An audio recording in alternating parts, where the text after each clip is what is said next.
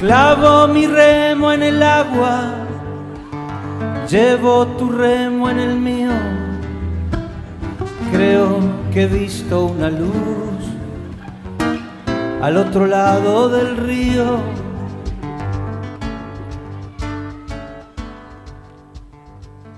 Y así, con el ritmo de esta música, comenzamos otro programa más de literatura, poesía y canto. Buenos días amigos, siempre por Radio Punto Latino Sydney. Buenos días, eh, les habla Susana Di Llorio. Bienvenidos a nuestro programa. Al otro lado del río, estamos al otro lado del océano, pero esto nos acerca un poquito más a todos ustedes.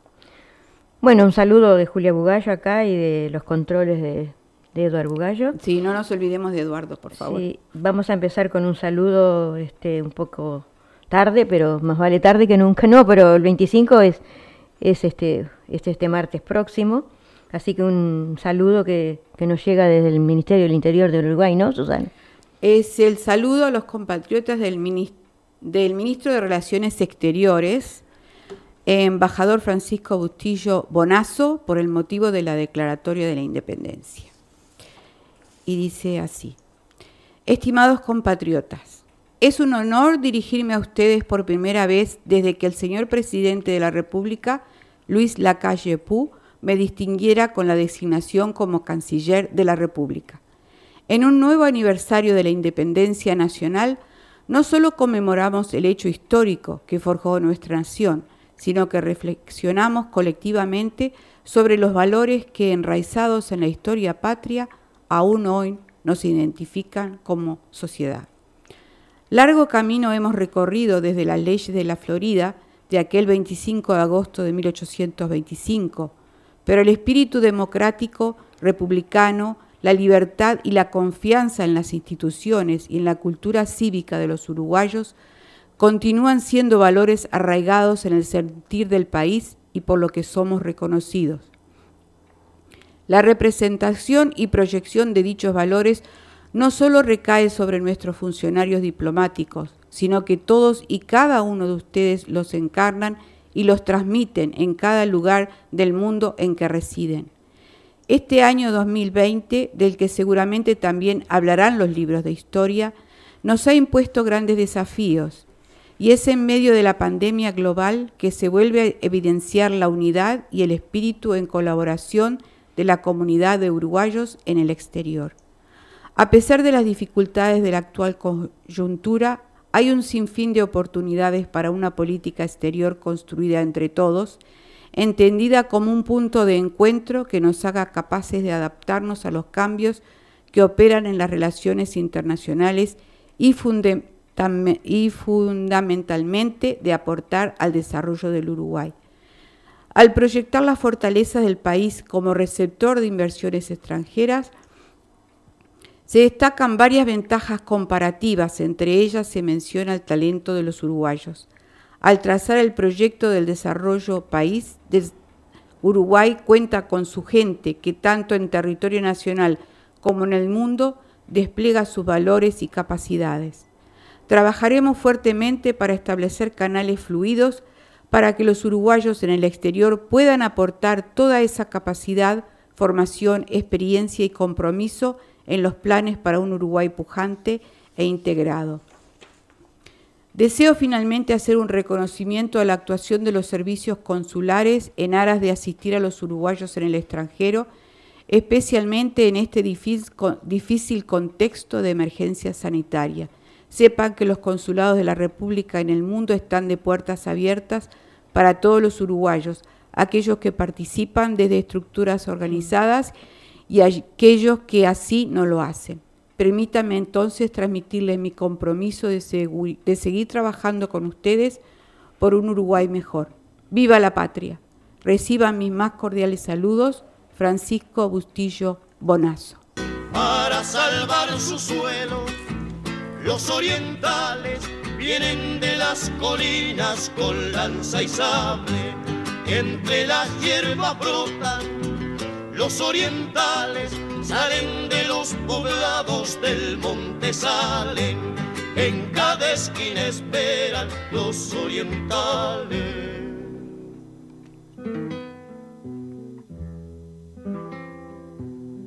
Porque dejaron sus vidas sus amigos y sus bienes, porque les es más querida. La libertad que no tienen, porque es ajena la tierra. Y la libertad ajena.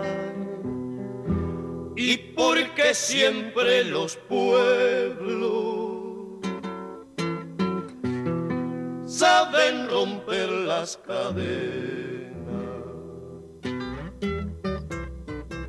Eran diez, eran veinte, eran cincuenta, eran mil, eran miles, ya no se cuentan rebeldes y valientes se van marchando, las cosas que más quieren, abandonando, como un viento que arrasa, van arrasando, como un agua que limpia, viene limpiando.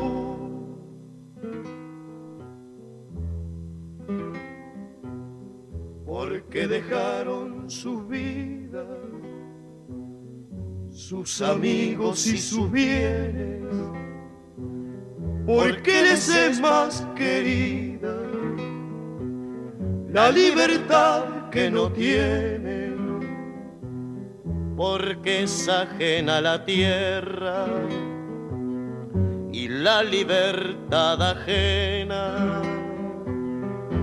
Y porque siempre los pueblos saben romper las cadenas. De todas partes vienen sangre y coraje para salvar su suelo. Los orientales vienen de las colinas con lanza y sable. Entre las hierbas brotan los orientales salen de los poblados del monte, salen en cada esquina esperan los orientales. Y seguimos compartiendo con literatura, poesía y canto, y vamos a hablar del capitán Cook, eh, que llegó a Australia hace 250 años. Un navegante, explorador y cartógrafo, fue el primero en reclamar esta tierra para el Imperio Británico. El teniente de la Marina Real Británica, James Cook, y comandante del HMS, Endeavour desembarcó hoy hace 250 años en las costas australianas. Tras casi dos años navegando por el Pacífico en una expedición cartográfica y para descubrir nuevas tierras. El primero de abril de 1770 tocó Australia en Punta Hig, pero no desembarcó hasta el 29 de abril en un lugar que los aborígenes llamaban Cornell. A ese lugar le puso el nombre de Stingray Harbour, Puerto Raya por el gran número de rayas que encontraron allí. Sin embargo, fue renombrado como Botany Bay, Bahía Botánica, tras poder observar la gran cantidad de nuevas especies vegetales que crecían en la zona. Un recuerdo para el gran capitán Cook a 250 años de su llegada a Australia. Sí, un hecho muy importante, ¿verdad?, en la historia y que fue lo que este, delineó eh, lo que es hoy Australia, ¿verdad? Y sigamos diciendo que ocurrió en 1770 y fueron los primeros europeos en llegar oficialmente a Australia. Así que izaron la bandera británica y se reclamaron la mitad oriental del continente por el rey Jorge III.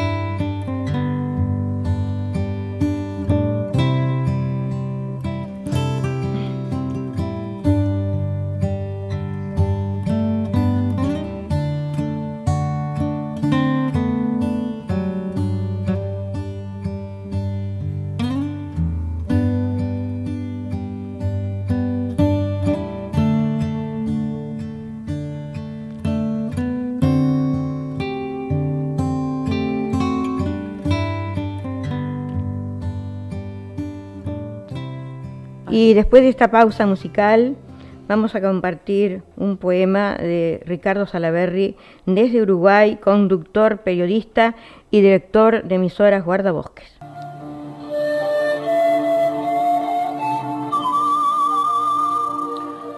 Poema de Ricardo Salaberry. Periodista y locutor de emisoras guardabosques, ciudad de Montevideo, República Oriental del Uruguay.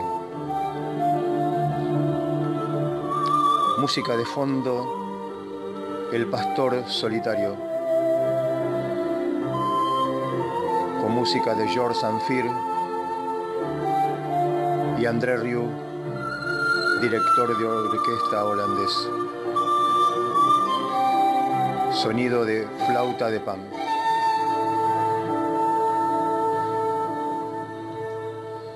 Uno crece. Imposible atravesar la vida sin que un trabajo salga mal hecho, sin que una amistad cause decepción, sin padecer algún quebranto de salud, sin que nadie de la familia fallezca, sin que un amor nos abandone, sin equivocarse en un negocio. Ese es el costo de vivir. Sin embargo, lo importante no es lo que suceda, sino cómo reaccionamos nosotros. Si te pones a coleccionar heridas eternamente sangrantes, vivirás como un pájaro herido incapaz de volver a volar. Uno crece cuando no hay vacío de esperanza, ni debilitamiento de voluntad, ni pérdida de fe. Uno crece al aceptar la realidad y al tener el aplomo de vivirla. Crece cuando acepta su destino y tiene voluntad de trabajar para cambiarlo. Uno crece asimilando y aprendiendo de lo que deja detrás, construyendo y proyectando lo que tiene por delante. Crece cuando se supera, se valora y da frutos.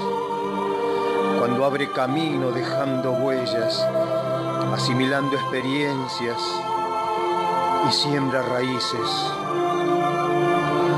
Uno crece cuando se impone metas sin importarle comentarios negativos ni prejuicios.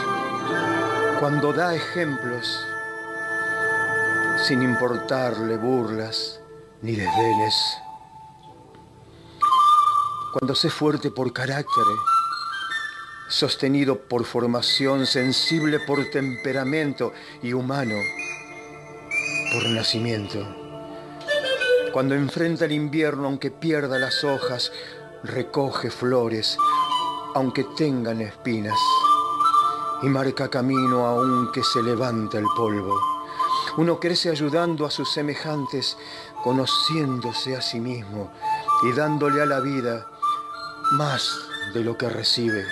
Uno crece cuando se planta para no retroceder, cuando se defiende como águila para no dejar de volar.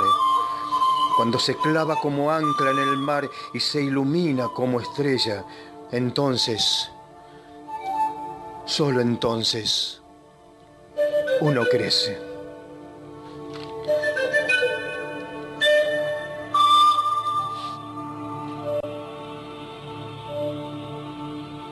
Y así compartimos este bonito poema de Ricardo Salaberry, Crecer. Y ahora pasamos nuevamente a una página musical, eh, unos chicos jóvenes que siempre están colaborando en nuestro programa, les estamos infinitamente agradecidos. Van a escuchar a los del Velasco en una página musical desde La Rioja.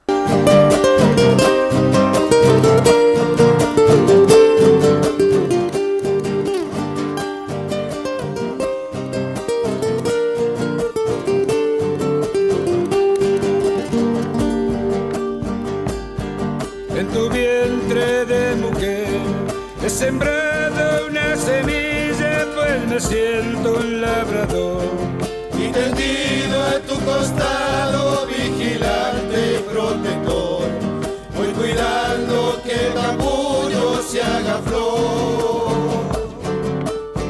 Ocho lunas al pasar han crecido en tu cintura y tu cuerpo guardará Con su frágil envoltura la simiente del amor, el regalo preciado que hace Dios. Con desvelo de paciente labrador,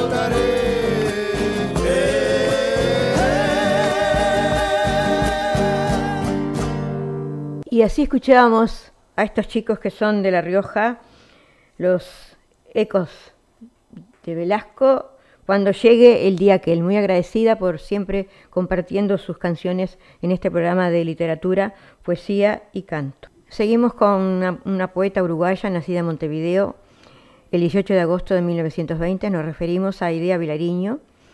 Eh, además de poeta fue crítica literaria, traductora, compositora y educadora, y en este año cumpliría los 100 años de vida, ¿verdad? En 1985, tras la dictadura, obtuvo la cátedra de literatura en la Facultad de Humanidades y Ciencias de la Educación de la Universidad de la República Uruguaya. De sus traducciones sobresalen los trabajos realizados sobre Shakespeare, reconocidos ampliamente por la crítica. Su personalidad y convicciones la llevaron durante muchos años a rechazar cualquier tipo de promoción de su nombre y de su obra. A pesar de ello, obtuvo varios premios internacionales y ha sido traducida a otros idiomas. Sus poemas, dotados de gran musicalidad, se agruparon en títulos como La Suplicante, Poemas de Amor, Nocturnos y Poesía. Sus poemas de amor se los dedicó a Juan Carlos Onetti, la gran y turbulenta pasión de su vida. Falleció en Montevideo en abril de 2009. Susana. Bueno, y entonces este, voy a leer uno de esos poemas que dedicó a, al amor de su vida a Juan Carlos Sonetti y se titula Ya no será. Ya no será, ya no viviremos juntos ni criaré a tu hijo. No coseré tu ropa, no te tendré de noche, no te besaré al irme, nunca sabrás quién fui, por qué me amaron otros. No llegaré a saber por qué, ni cómo, nunca, ni si era de verdad lo que dijiste que era, ni quién fuiste, ni qué fui para ti, ni cómo hubiera sido vivir juntos, querernos, esperarnos, estar. Ya no soy más que yo para siempre y tú ya no serás para mí más que tú. Ya no estás en un día futuro, no sabré dónde vives, con quién, ni si te acuerdas. No me abrazarás nunca como esa noche, nunca. No volveré a tocarte, no te veré morir. Muy bonito el poema de ¿Verdad? Yo no sabía que... Estaba muy- siempre estuvo enamorada de, de ese otro escritor, sí. No, no sabía. Sí, yo sabía, sí. Eh, no sabía. Bueno, y ahora bueno, pasamos a, a otro canto, otra colaboración de, de una gran este, compositora como es este, Luz Acuña Aguayo, una cantante chilena, y su título es Así te quiero paz. Eh, eh, quiero este, em, agregar que Luz Acuña Aguayo eh, vivió acá en Australia, este, fue al grupo Palabras unas cuantas veces, sigue componiendo, siempre me envía sus canciones muy bonitas. Y, este, y bueno, quedó encantada cuando le pregunté si quería colaborar. Así que gracias Luz, este, sé que nos vas a escuchar y aquí está su canción.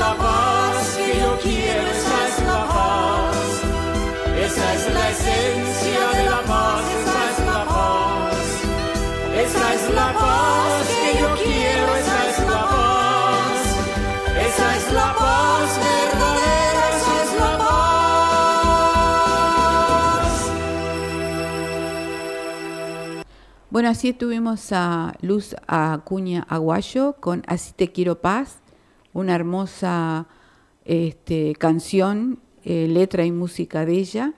Y bueno, más adelante vamos a presentar más canciones de Luz. Gracias Luz por tu colaboración. Bueno, y ahora seguimos con otra gran escritora eh, uruguaya y se llama Mari Suárez Escarón. Es escritora, poeta, cantante de folclore, locutora de radio, TV y eventos, concejala en dos periodos, trabajadora social, integra el grupo solidario Ángeles en tu ayuda. Ha publicado en proyectos Siete Lunas Italia, eh, Todos Somos África en, en, Chile, antologías poéticas de comunidad versos compartidos en el 2016, 2017 y 2018, Grupo Literario Semillas de Humanidad, Montevideo, Antología Mil Almas, Mil Obras, Chile 2017, Red Némesis de Arte y Poesía Perú 2017, eh, y así sucesivamente, Mil Poemas por la Paz Mundial y, y muchas antologías más. Este, es muy extensa su, su carrera. Este, sus poemas han integrado la, los plegares de la artista plástica Patricia Silvia Ibáñez.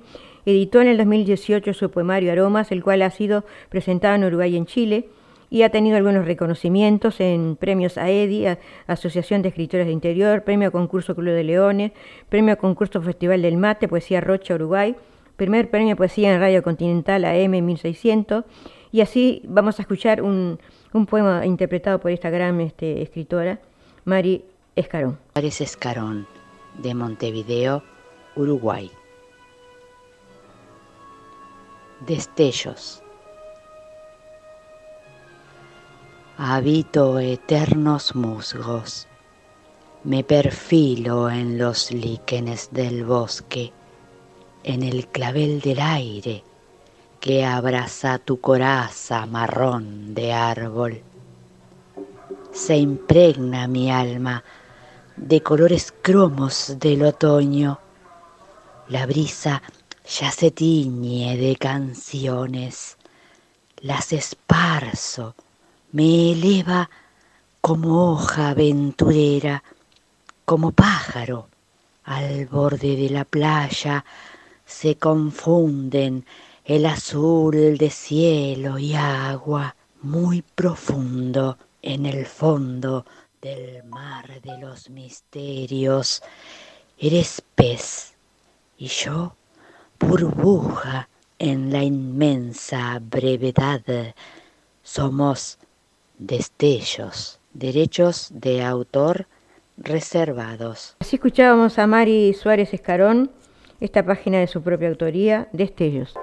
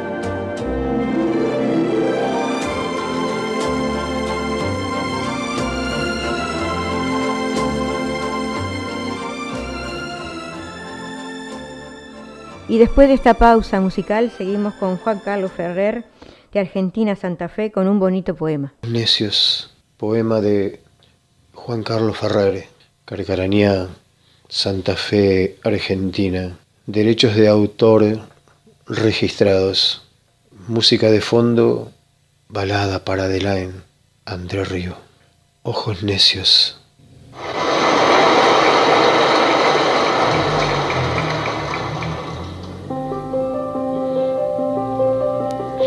Entreabierta ventana de mi casa y de mi vida. Era la tarde con sus horas abrigadas por el frío y en el teatro callejero de los lapachos sin flor brillaban los conciertos de alborotados trinos. Y en esa miel que endulzaba mi alma, En su mundo con su candor y como un rayo fulmine, todo se apagó. Y la coraza que creía tener se hundió como barco en alta mar. Y mientras pasaba, mis ojos la grababan para repetir frente a mí mil veces su caminar. Y me dije, ¿dónde quedaron mis palabras que habían enterrado bajo lápidas grises su nombre? Y me pregunto por qué mis ojos la siguieron, malditos desobedientes, cual ser imberbe, que llevaron a mi mente otra vez la magia de sus ojos, de su boca, de su cabello. Que no puede mi angustia vieja sepultar en los olvidos. Malditos ojos míos que la vieron pasar Malditos, malditos, si ya empezaba a olvidar. Y mi vida que caminaba, esperanzadas utopías, otra vez se arrodilló pálida y sedienta ante el recuerdo de su desamor. Oh ángel que me cuidas, ¿por qué la pusiste ante mis ojos necios? o tal vez para que mis labios temblorosos murmuren, cuánto, pero cuánto la sigo amando.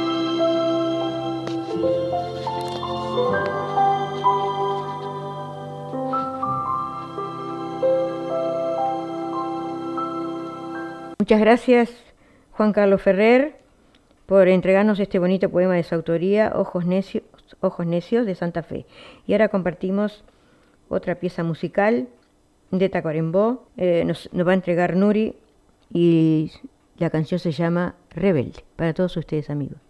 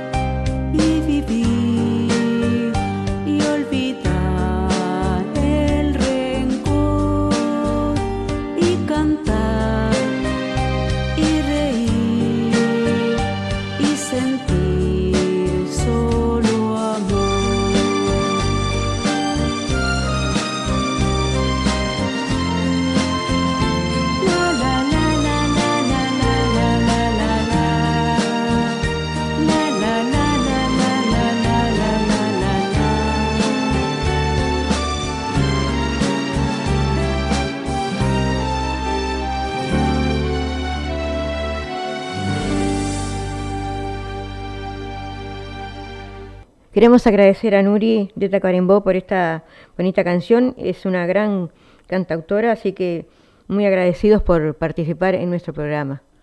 Y Julia, seguimos este, recibiendo eh, cantidad de aportes eh, literarios, de música, de todas partes, y seguimos encontrando esas piedras preciosas en el camino.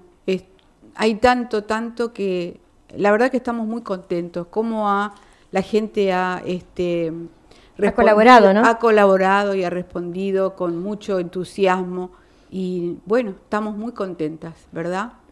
Y continuamos diciéndole que si quieren participar con algún poema pequeño y alguna biografía, aunque no sean este, escritores eh, muy reconocidos, pero amateur como nosotros, pueden enviar este, al WhatsApp de Eduardo, que es 0414003674, repito, 0414003674, y si son de- del exterior del país, no se agrega el cero y se pone eh, más 61 que es Australia y después el número 414 003 674. Claro. Y serán muy bien recibidos aquí en el programa nuestro. Digo que van a tener que tener un poquito de paciencia porque eh, como hemos recibido tanto, algunos no pueden estar en el próximo programa, van a tener que esperar un poquito, pero A vamos medida- a cumplir con todo. A medida que van llegando los vamos este, colocando en Ahí el programa, está, ¿no? ahí está. Además de los nacimientos y fallecimientos de escritores que los recordamos en las efemérides, efemérides literarias, es importante recordar que el 28 de agosto de 1927 se creó el prestigioso premio Goethe para conmemorar el nacimiento del poeta Johann Wolfgang von Goethe, una de las más ilustres personajes del panorama literario alemán. Estos premios, que en un principio eran anuales y que desde el año 1949 se entregan cada tres años, no se restringen únicamente al ámbito literario, sino que se extienden a todo el panorama cultura- cultural. Igualmente en agosto, pero esta vez eh, el 2 de mayo de 1967 se entregó por primera vez el Premio Internacional de Novela Rómulo Gallegos, el de mayor prestigio en Sudamérica. En este caso la concesión de premios es bianual y también el próximo año tendremos nuevos premiados. Y por último, vale recordar que el 19 de agosto de 1813 se fundó la Biblioteca Nacional de Chile, una de las más antiguas de América Latina y una de las primeras instituciones republicanas del país. Los miembros de la Junta de Gobierno publicaron en El Monitor Araucano, el periódico oficial de la época, la proclama de fundación de la Biblioteca Nacional.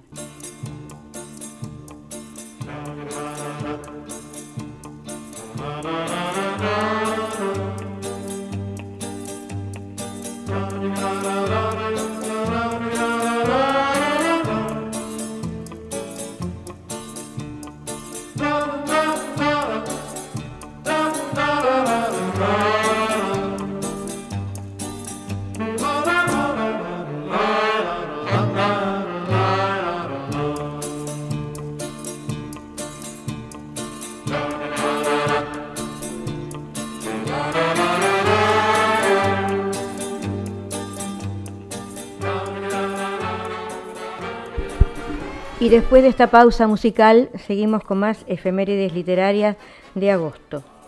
Luis Felipe Vivanco nació el 22 de agosto de 1907 en Madrid, fallece el 21 de noviembre de 1975, fue un arquitecto y poeta español y en su obra La naturaleza adquiere un valor trascendente que conduce a la experiencia religiosa.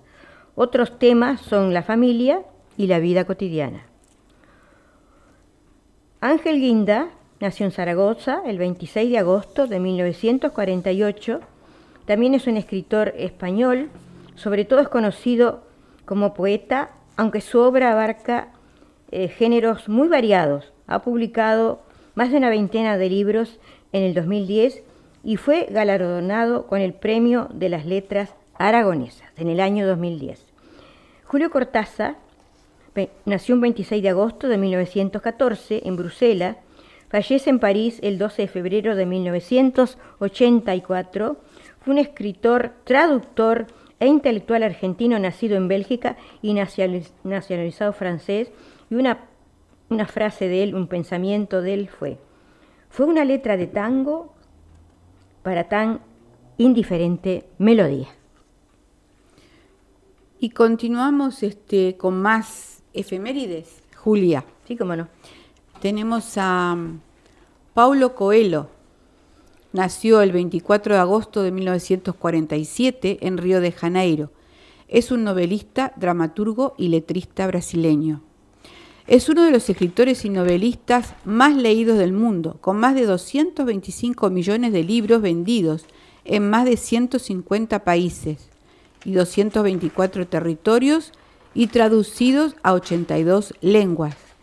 Es el escritor con mayor número de seguidores en las redes sociales, alcanzando cifras de 29 y medio y 15 y medio millones solo en Facebook y Twitter. Desde octubre del 2002 es miembro de la Academia Brasilera de las Letras. Ha recibido destacados premios y reconocimientos internacionales como la prestigiosa distinción, distinción Chevalier de l'Ordre Nacional de la Légion d'honneur del gobierno francés, la Medalla de Oro de Galicia y el premio Crystal Award que concede el Foro Económico Mundial, entre muchos otros premios que ha obtenido gracias a su gran éxito. Además de recibir destacados premios y menciones internacionales, en la actualidad es consejero especial de la UNESCO para el programa de convergencia espiritual y diálogos interculturales, así como mensajero de la paz de las Naciones Unidas. Escribe en columnas periodísticas semanales que se publican en medios de todo el mundo. Alcanzó el éxito con su mayor obra, El alquimista. Paolo está casado con la pintora brasileña Cristina Otisica. Ahora Julia les va a leer eh, citas célebres de Paolo Coelho. Citas célebres de Pablo Coelho.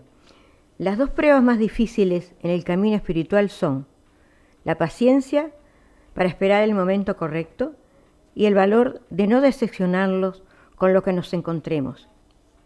Si amas a alguien, díselo. Muchos corazones se rompen por palabras que no se escuchan. La calma absoluta no es la ley del océano. Lo mismo ocurre en el océano de la vida. El secreto de la vida, sin embargo, es caer siete veces y levantarse ocho. Todo el mundo parece tener una idea clara de cómo otras personas deben conducir sus vidas, pero ninguno sobre cómo hacerlo con la suya propia. Es necesario aprender lo que necesitamos y no únicamente lo que queremos.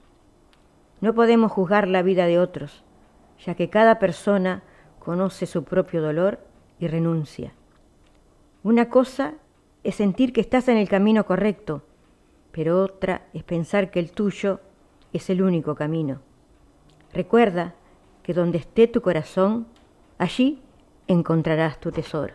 Y ahora seguimos con un, dúo que es amigo nuestro y grandes cantores de, allá de Uruguay, el dúo Ira Terí, que van a interpretar La cigarra.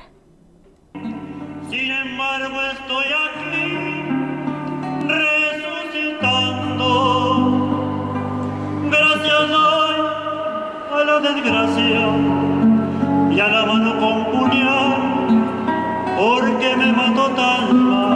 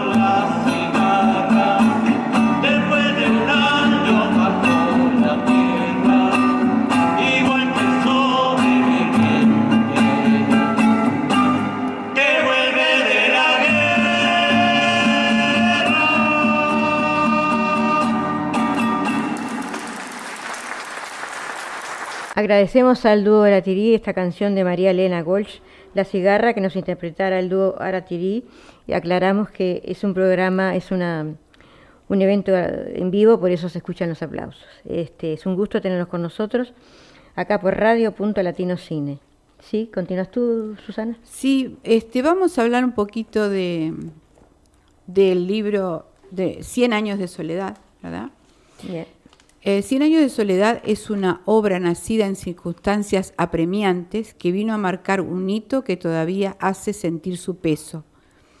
El libro tuvo éxito desde su primer momento, desde aquel 5 de junio de 1967, fecha desde la que no tardó en vender los primeros 8.000 ejemplares de la edición de Sudamericana.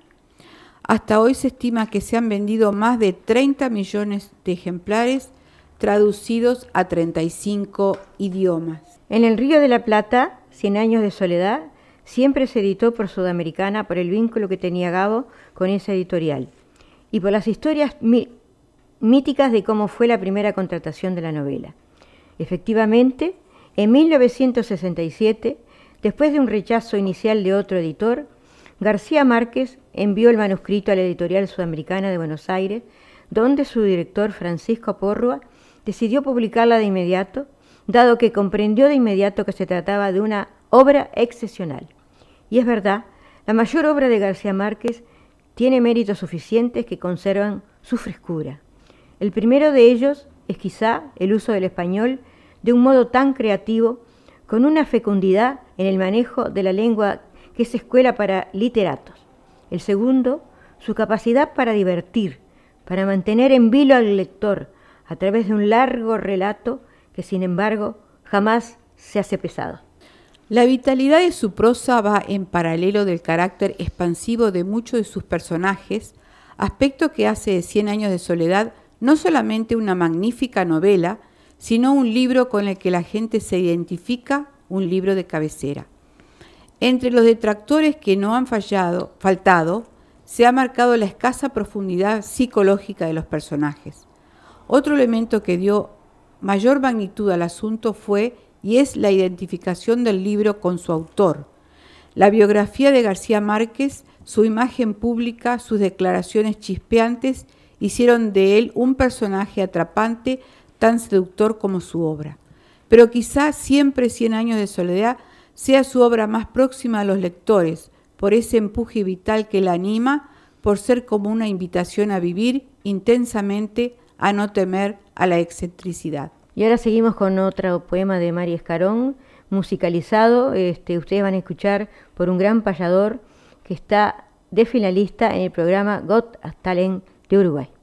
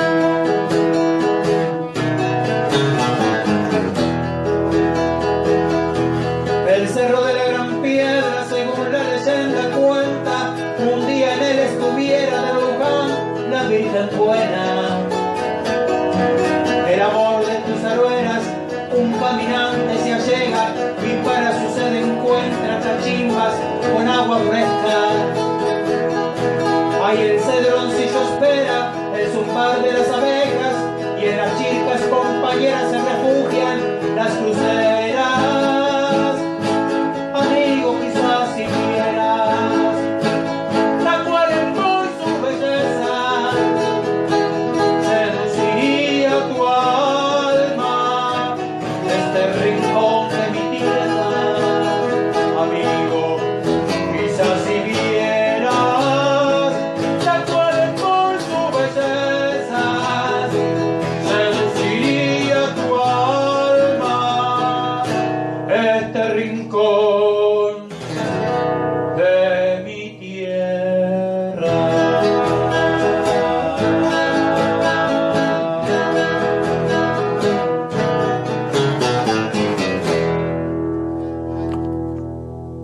así nos entregaba este, este bonito poema de Mari Escarón, Caminitos de mi tierra, eh, con la musicalidad y la voz del payador Raúl de los Santos.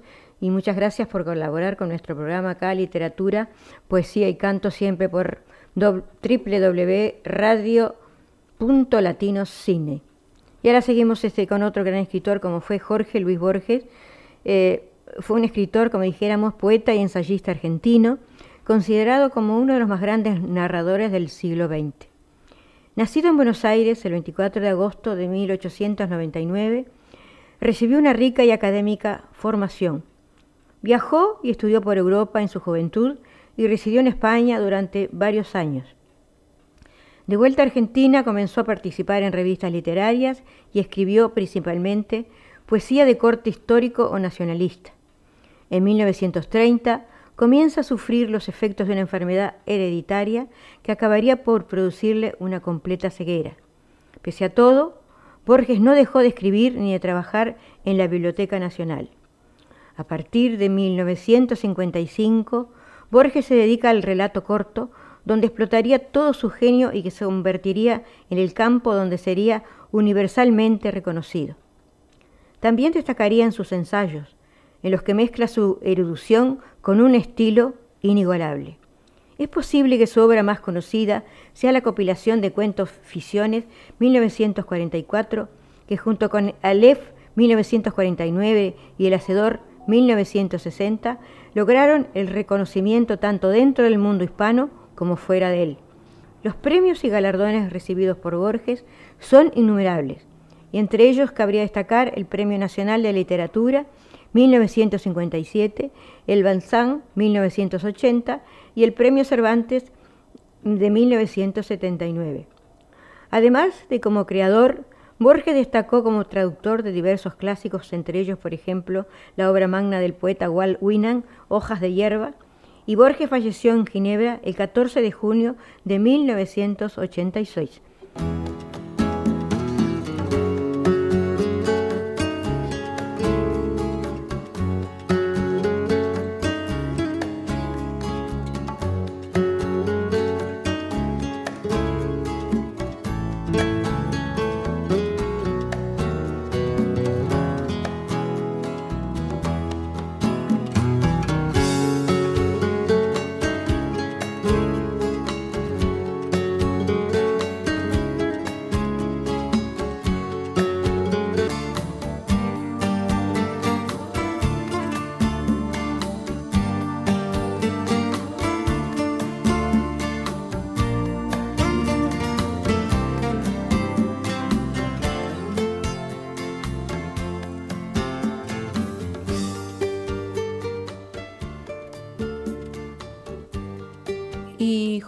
¿Qué te parece si como despedida, porque ya se nos, se nos va el programa, ¿no es cierto? Sí, cómo no. se nos va, sí. Este, leemos una poesía de Borges ¿Cómo no?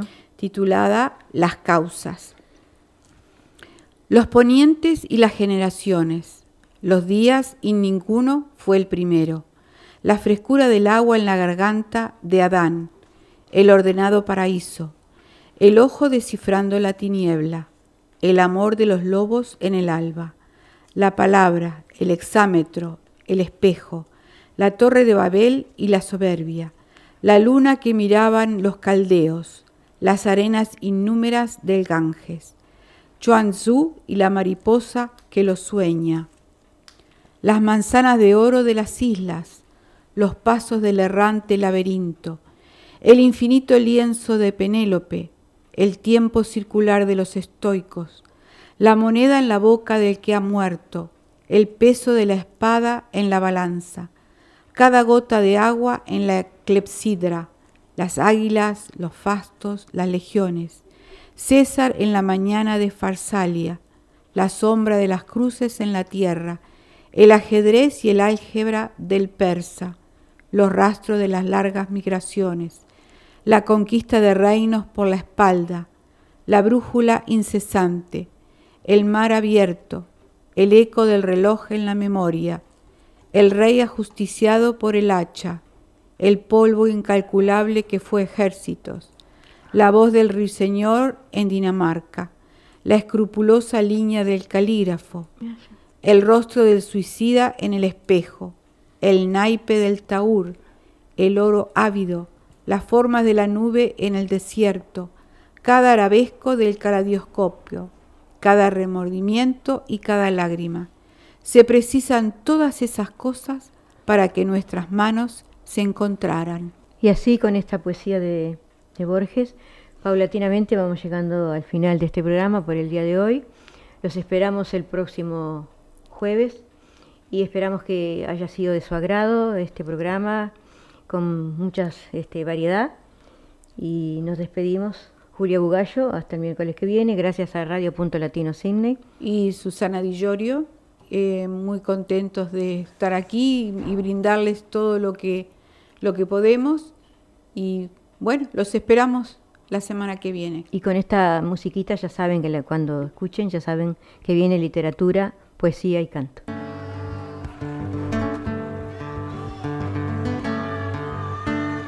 Clavo mi remo en el agua, llevo tu remo en el mío. Creo que he visto una luz al otro lado del río.